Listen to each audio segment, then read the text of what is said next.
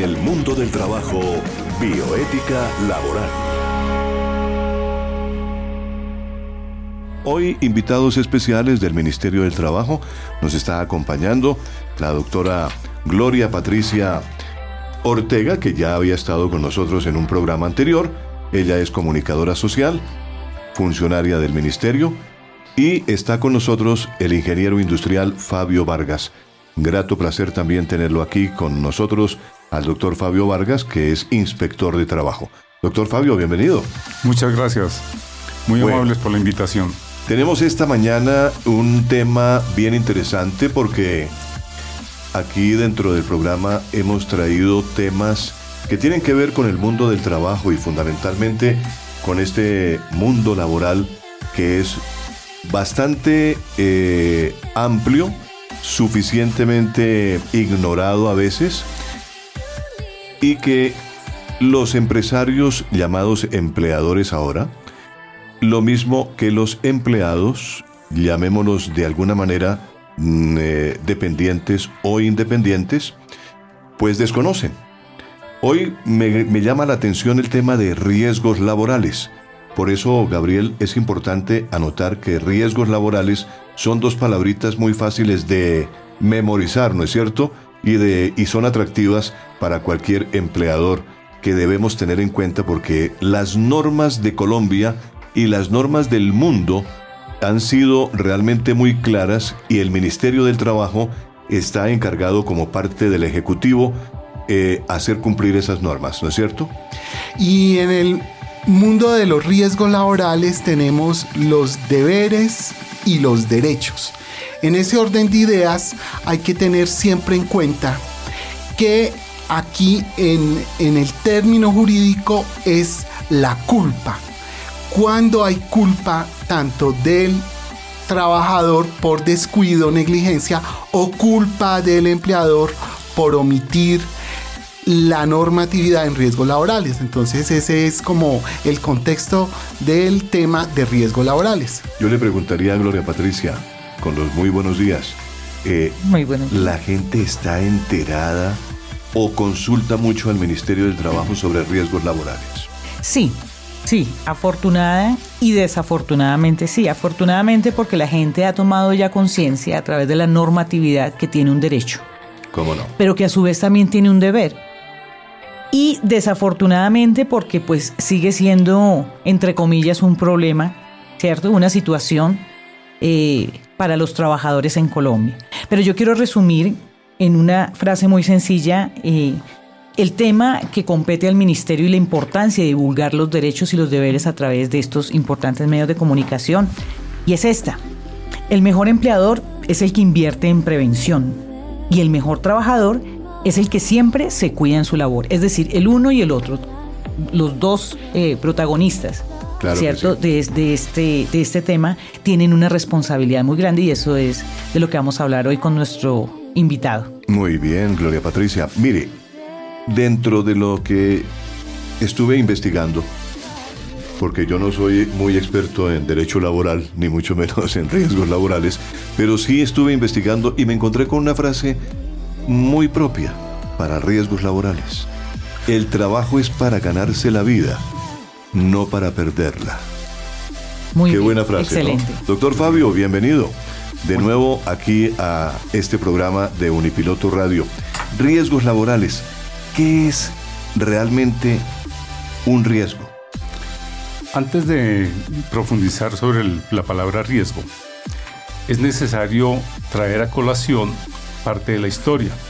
La primera vez que en Colombia se habló de riesgos laborales, que no se llamaba en ese entonces así, sino el riesgo del trabajo, fue en 1903, cuando se estaban haciendo las primeras construcciones de las vías férreas.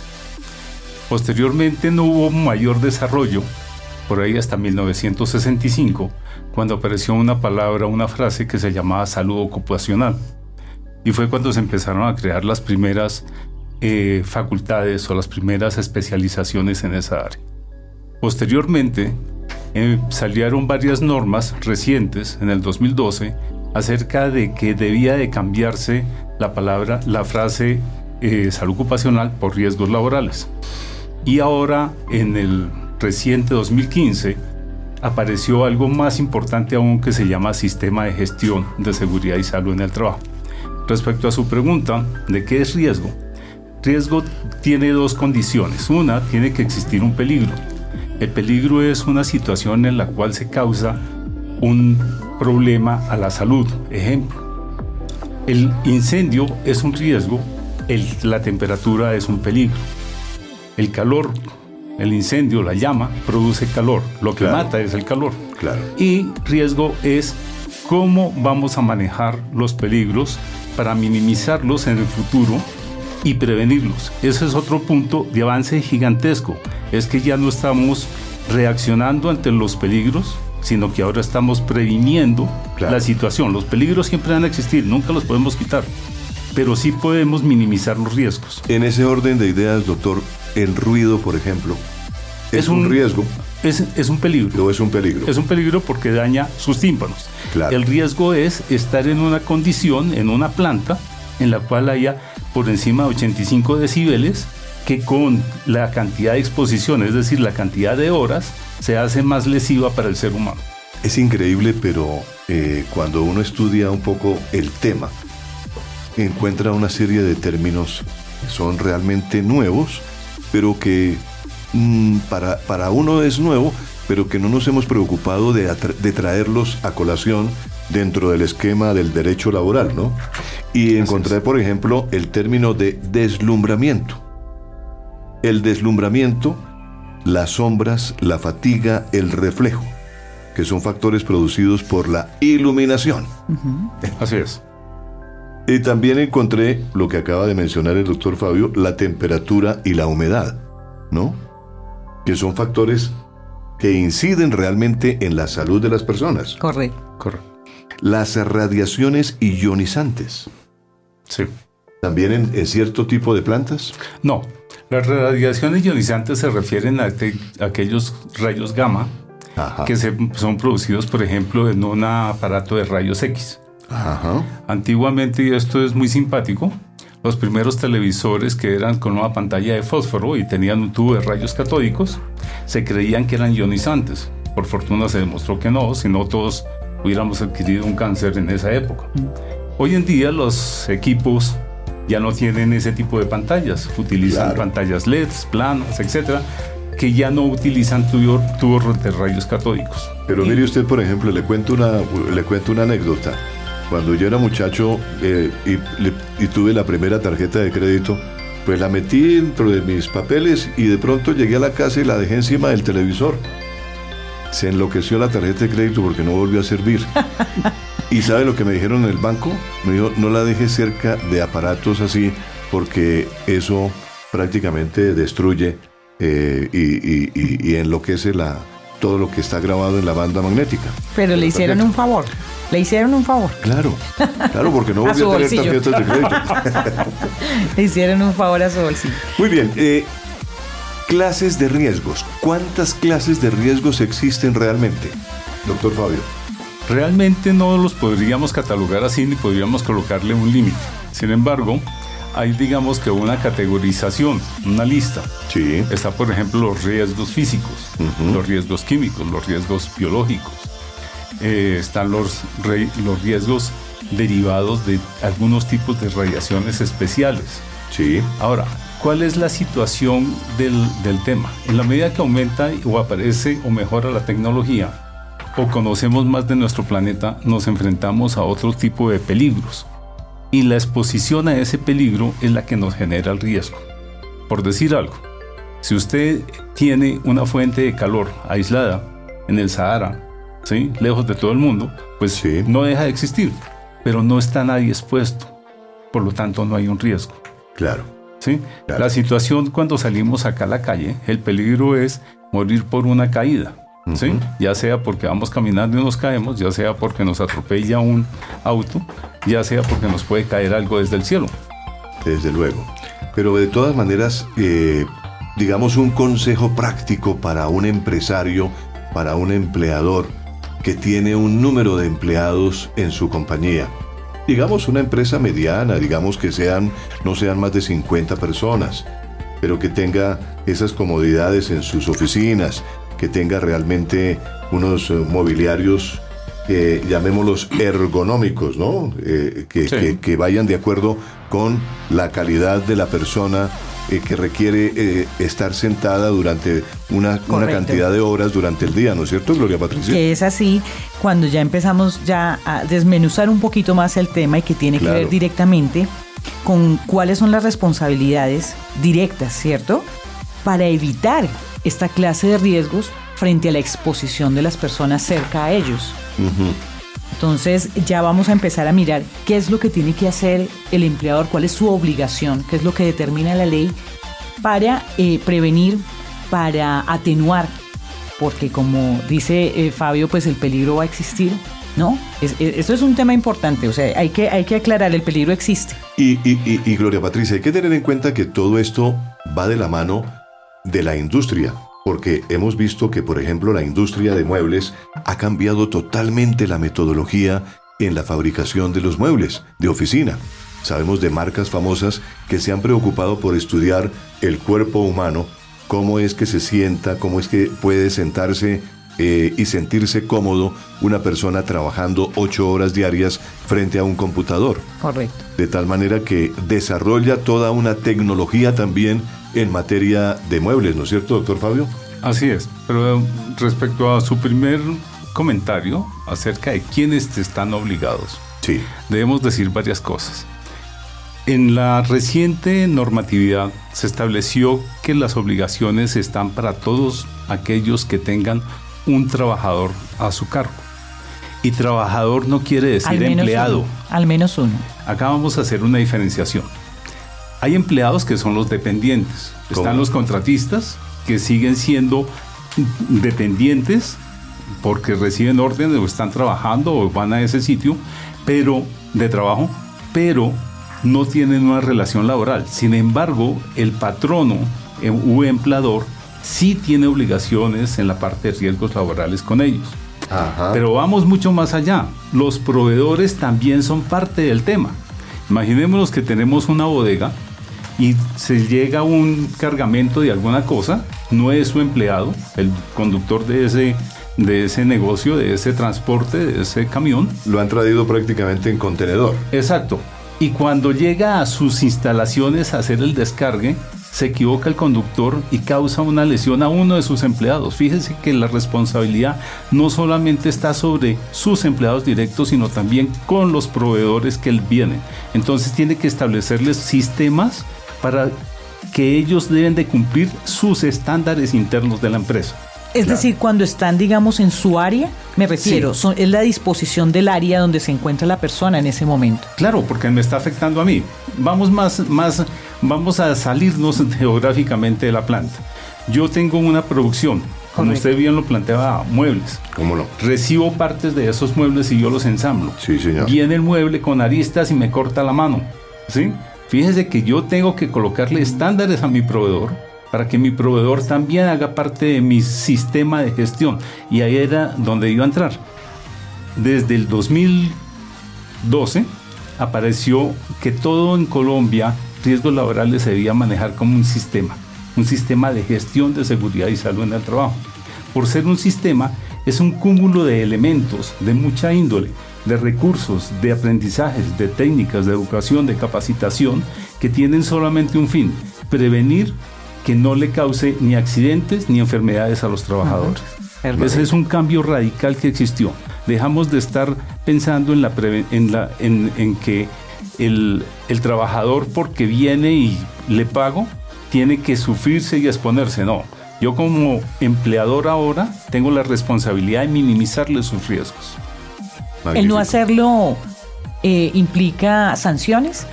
Sí, que pasen por mi escritorio y entonces ahí pueden recibir de 500 a 1000 salarios de multa. que es lo que hacen nuestros inspectores laborales. Claro que sí. Es ir a revisar allá, verificar, eh, mirar eh, cómo están dispuestos los procesos, los procedimientos, no solo el área, que era lo que yo decía, la señalización, también los procesos, los procedimientos de calidad, etcétera, etcétera, para que no ocurran accidentes.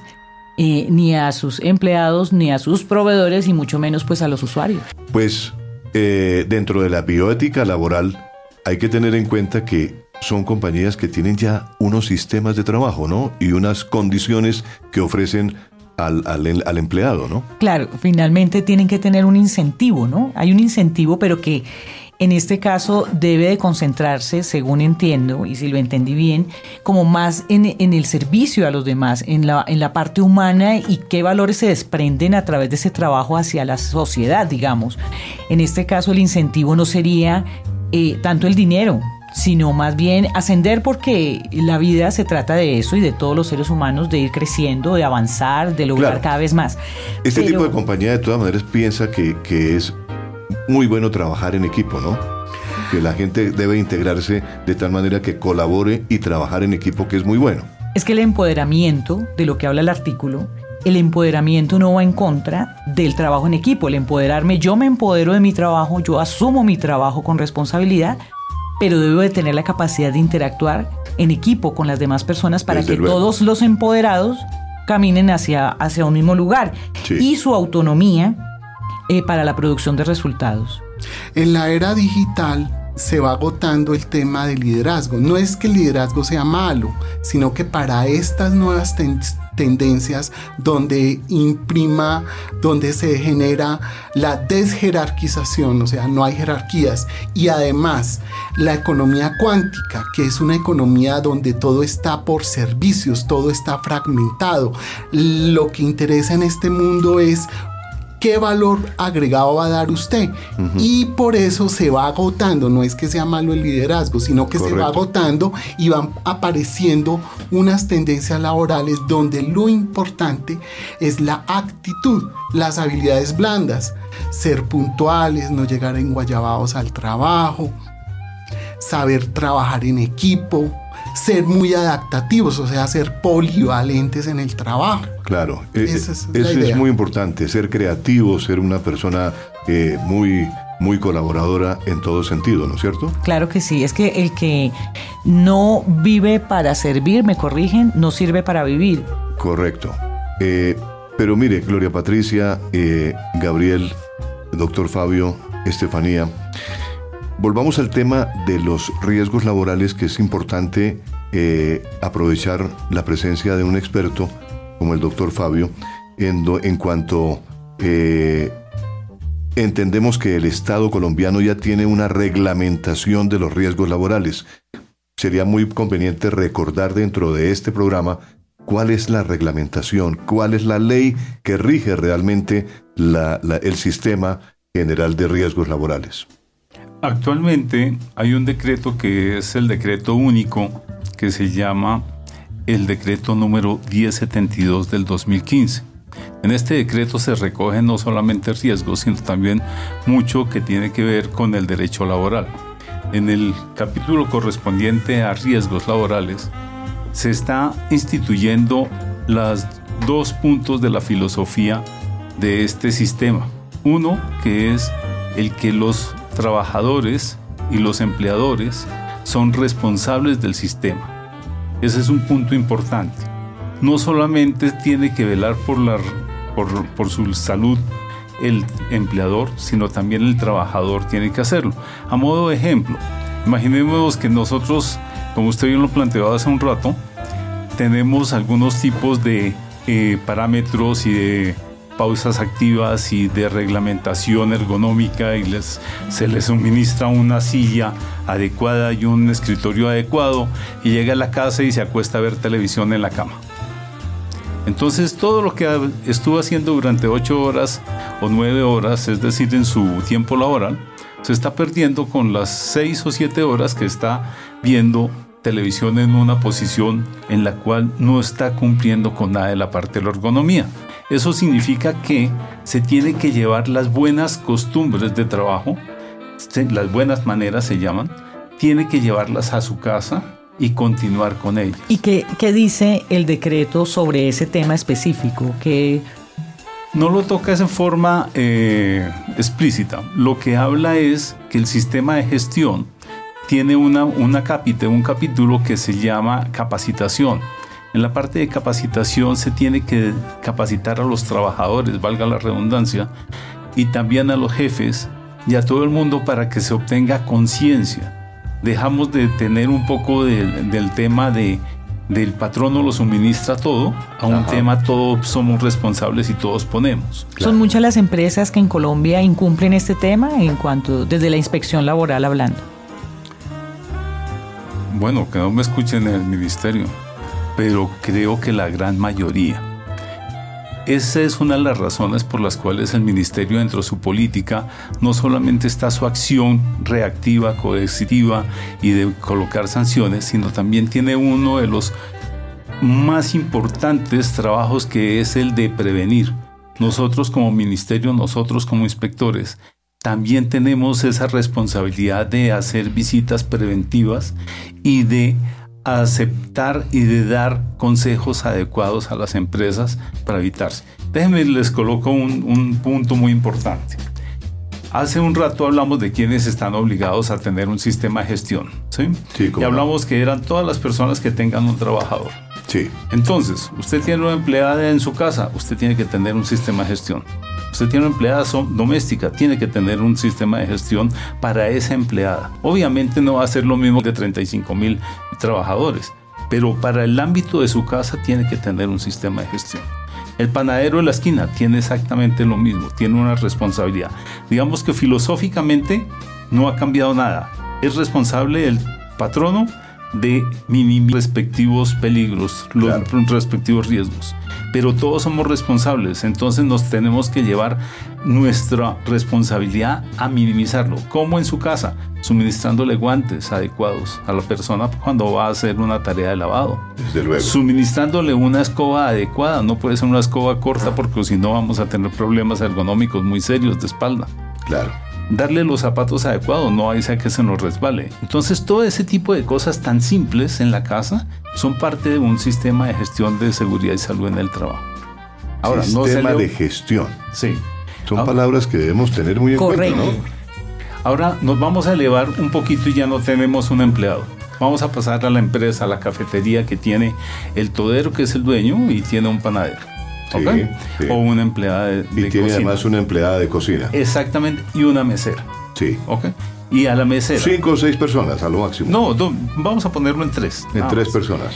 ese, ese patrono adicionalmente tiene que tener un vigía, Ajá. ¿sí? es decir, una unidad que se preocupa por la prevención de los problemas de riesgos laborales en un ámbito tan pequeño de tres personas. Claro.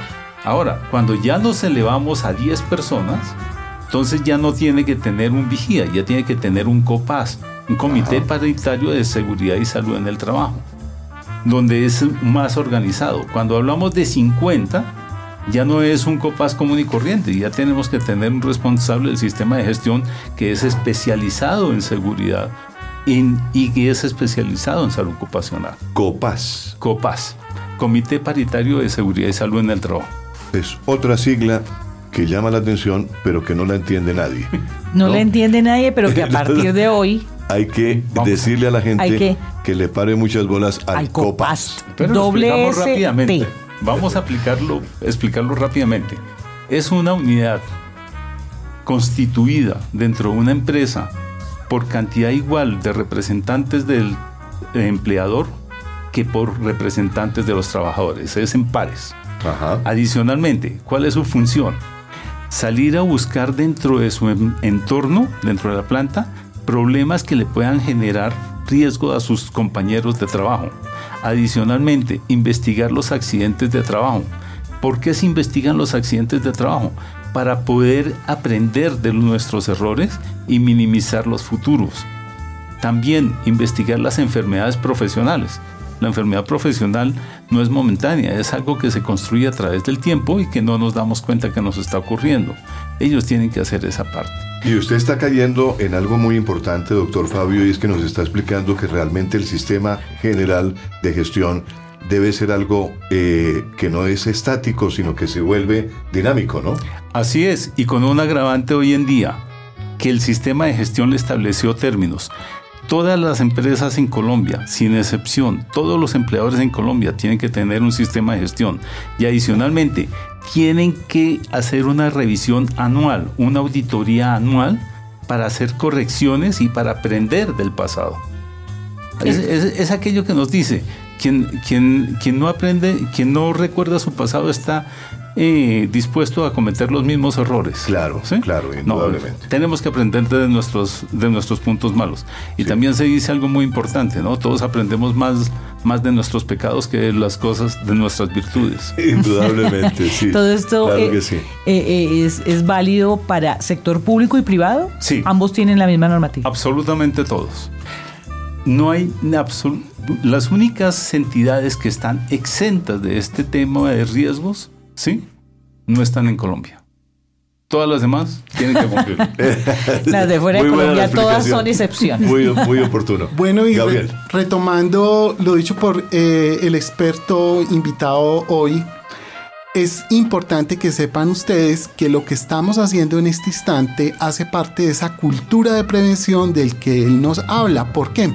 Porque aquí estamos haciendo una difusión de las normas del mundo del trabajo, específicamente en riesgos laborales y eso es lo que necesitamos hacer, llegar masivamente a la comunidad, en especial también y no ignorando a los estudiantes. Los estudiantes, tal como nos estaba explicando el ingeniero Fabio, también deben entrar en esa cultura de la salud ocupacional porque para ellos también hay una reglamentación.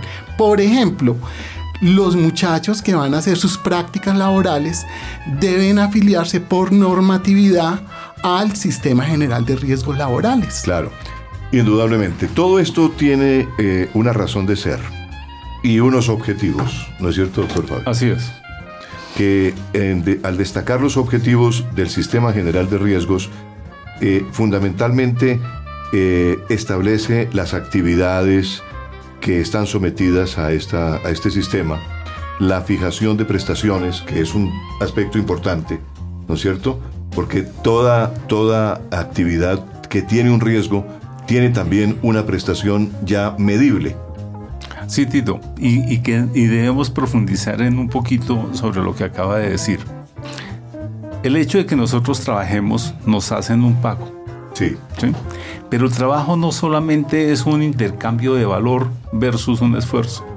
El trabajo es uno de los principios fundamentales, uno de los derechos fundamentales, en los cuales nosotros crecemos por nuestro trabajo, nos satisfacemos por nuestro trabajo, nuestras familias progresan por nuestro trabajo, nuestro establecimiento social está debido también al trabajo. Indudable. Por lo tanto, el trabajo es el centro de nuestra vida.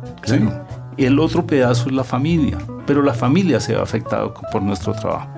Entonces, cuando colocamos eso y sacamos de la casa a uno de las personas que va a trabajar, nos enfrentamos a un problema y es que lo estamos exponiendo, ¿sí? A un, a un hecho y es el solo hecho de salir o el, hecho, o el hecho de quedarse porque ya vamos a hablar de otro tipo de trabajo, pero el hecho de salir, de enfrentarse a la calle para dirigirse a una oficina, ya hay una exposición. Y eso nosotros debemos de aprenderlo a través de una cosa que se llama seguridad vial para minimizar esa parte. Entramos a la zona del trabajo y nos sentamos y empezamos a tener problemas de columna, de cuello, de brazos, de muñecas, etc. Entonces tenemos que tener capacitación para evitarlos. Yo tengo la sensación de que vamos a tener que hacer otro programa con el doctor Fabio porque se nos quedan muchos temas en el tintero y vamos a ir a un corte musical en este instante. Aquí en Unipiloto Radio y en el programa El Mundo Laboral, Bioética, está Estefanía con más información sobre la música. Seguimos con la canción de Juanes, Odio por Amor. Y después de escuchar a Juanes, pues prácticamente nos queda muy poquito, ¿no es cierto, eh, James? Ya estamos prácticamente despidiéndonos. Y eh, en estos minutos finales, segundos prácticamente, yo quiero agradecer la presencia del doctor Fabio, a Gloria Patricia, a Gabriel, a Estefanía, e invitarlos para un próximo programa, porque aquí en el mundo laboral tenemos que profundizar un poco más sobre el tema de riesgos laborales. Y concluyendo, de acuerdo a los parámetros que nos ha dado el ingeniero Fabio, la filosofía es que si uno salió de la casa sano a su trabajo, debe volver a su trabajo en mismas condiciones de salud o mejor. Exactamente. Y déjame acotar algo. Sí, la empresa lo manda a la casa sano, debe volver a la empresa también sano. el autocuidado. Vamos con Juanes, por favor.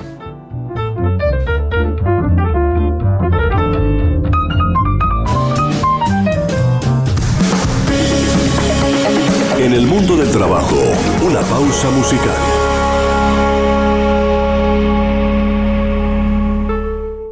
Trabajamos como dos locomotoras a todo vapor y olvidamos que el amor es más fuerte que el dolor que envenena la razón. Oh, somos víctimas así de nuestra propia tonta creación y olvidamos que el amor es más fuerte que el dolor de una llaga en tu interior. Dos hermanos ya no se deben pelear, es momento de recapacitar, es tiempo de cambiar. It's time to change, es tiempo de cambiar. It's time to change, es tiempo de saber pedir perdón, es tiempo de cambiar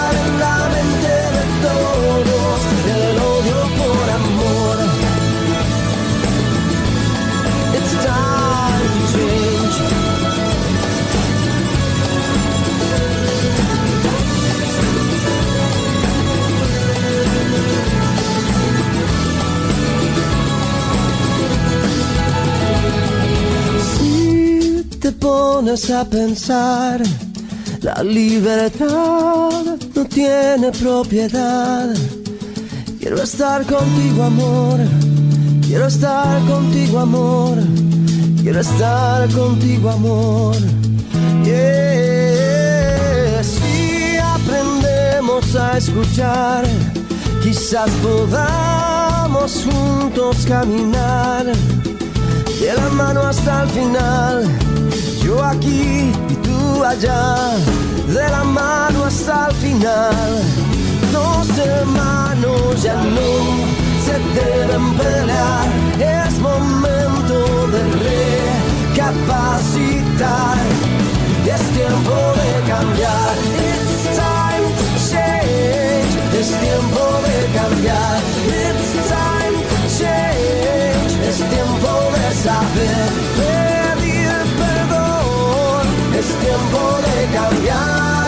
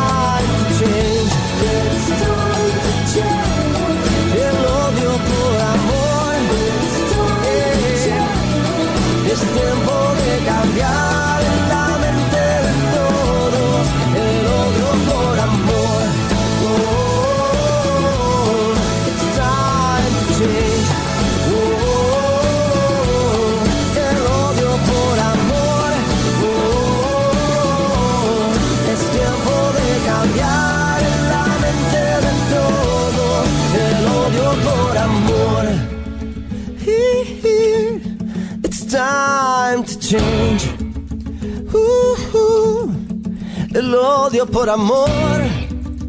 Yeah, es tiempo de cambiar en la mente de todos. Es tiempo de cambiar. En el mundo del trabajo, lo que dice nuestra legislación laboral.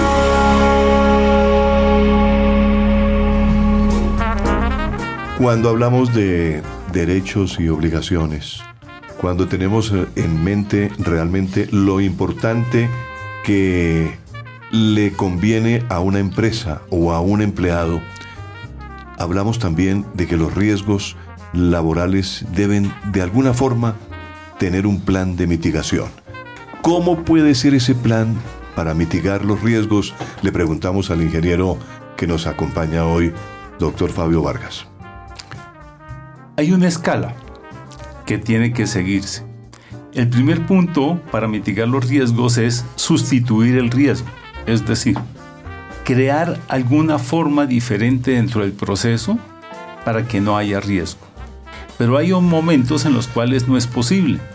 Entonces viene a entrar la ingeniería, es decir, a modificar los equipos y a crearles salvaguardas, como son las salvacadenas, como son las pantallas, como es aislarlos para poder mitigar el riesgo. El tercer paso, si no se pudo ni lo uno ni lo otro, ¿sí? es entrar a hacer un proceso administrativo, es decir, crear capacitación. Acá es muy importante algo que se nos olvida en la conversación.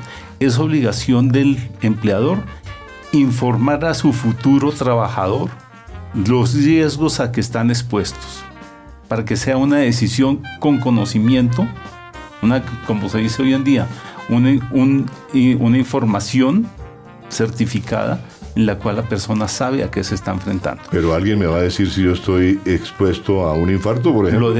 No, no, no en el Es con caso. relación a, a, digamos, los diagnósticos, digamos, sobre, sobre el ambiente laboral que hacen las ARLs en este no, no, caso, no. o sobre... Vamos al, íbamos en el tercero. Déjenme pasar al siguiente. Claro. ¿sí? En el, si- íbamos en la parte administrativa. Ahora vamos al tercero. ¿Cuál es el tercero? Tengo yo que hacerle seguimiento a mi trabajador para que no vaya a sufrir el infarto. Es decir, yo le tengo que enseñar a comer. No podemos tener obesos. Claro. ¿sí? Es uno de los problemas. Tengo que hacerle tamizajes, es decir, tengo que hacerle dentro de la empresa exámenes de lípidos para poder prevenir un infarto. Llega un momento en que no se puede, no se puede limitar el peligro, no se puede acabar, Sí. ¿sí? Pero ya hemos hecho muchas cosas. Y el último es entregarle a las empresas, a los trabajadores elementos de protección personal, es decir, cascos, guantes, botas con puntero de acero, de acero, todo ese tipo de elementos que lo protegen. Pero al final de toda esa lista que acabo de decir, hay una, muy- una parte muy importante, un parágrafo dentro de la norma que dice, tiene que hacerse todos los anteriores. Claro.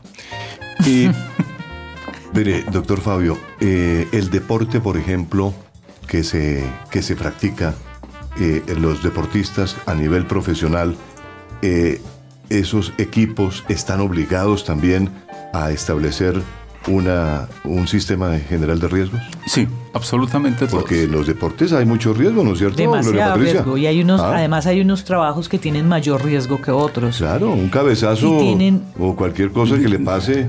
Claro. eh, Y por eso tiene que hacerse varias cosas. Uno, el proceso de entrenamiento es para mitigar riesgos también.